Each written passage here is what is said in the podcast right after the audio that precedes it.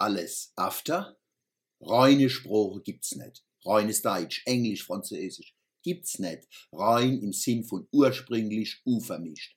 Sprache sind Mischungen, wie Musik, Tanz, Küche und Speise, Bau- und Siedlungstraditionen, Religionen, Feiertag, Ostern, Weihnachten, Chanukka, Zuckerfest, Neujahr, alles Mischungen.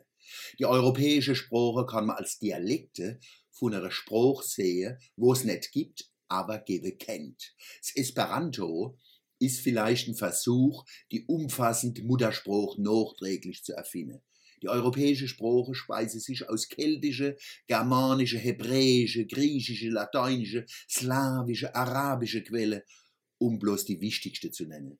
Bei uns am Rai sind hebräische und französische Einflüsse besonders stark. Der Volker Keller schreibt in Jüdisches Leben in Mannheim, ein Engeländer beschreibt 1790 den Mannheimer als ein Gemische von Franzosen und Juden, mit welch letzterem er sogar viel Ähnliches im Sprachklange hat.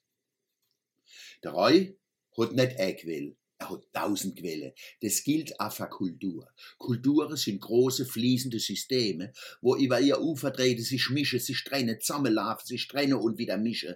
So ist Europa entstanden und mischt sich jeden Tag neu. Wenn das so ist, könnte man doch entspannt auf die Amerikanisierung und Englifizierung vom Deutschen reagieren. Ja und nee.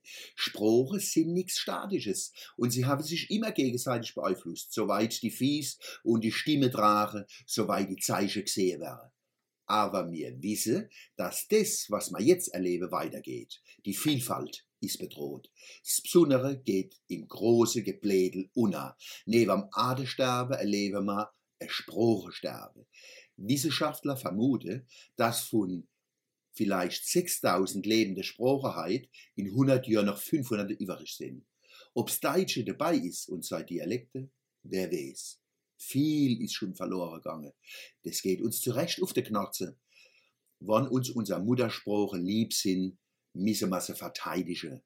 Und Sprache schützt man, indem man sie benutzt. Das gilt fürs Hochdeutsche wie für die Dialekte. Was einem an dem Englisch so nervt, ist es kommerzielle und viele leere Gebabbel. Im Zwang, dabei sei wolle zu missen, wird Quatsch nachgeschwätzt. Alleweil kommt das Wort after After, über uns ein Landblog. After Work, After Dark, After Show, After Party. Fast hätte ich After Show mit Bobbes Revue übersetzt und After Party mit Bürzel Matinee für die feine Leid oder Fetzfest für einfache Leid wie mich. War der Neujahrsempfang im Rosegarten die After Party für 2007 oder die Bürzel-Vernissage für 2008? Vor lauter After weiß ich manchmal nicht was hinten und vorne ist.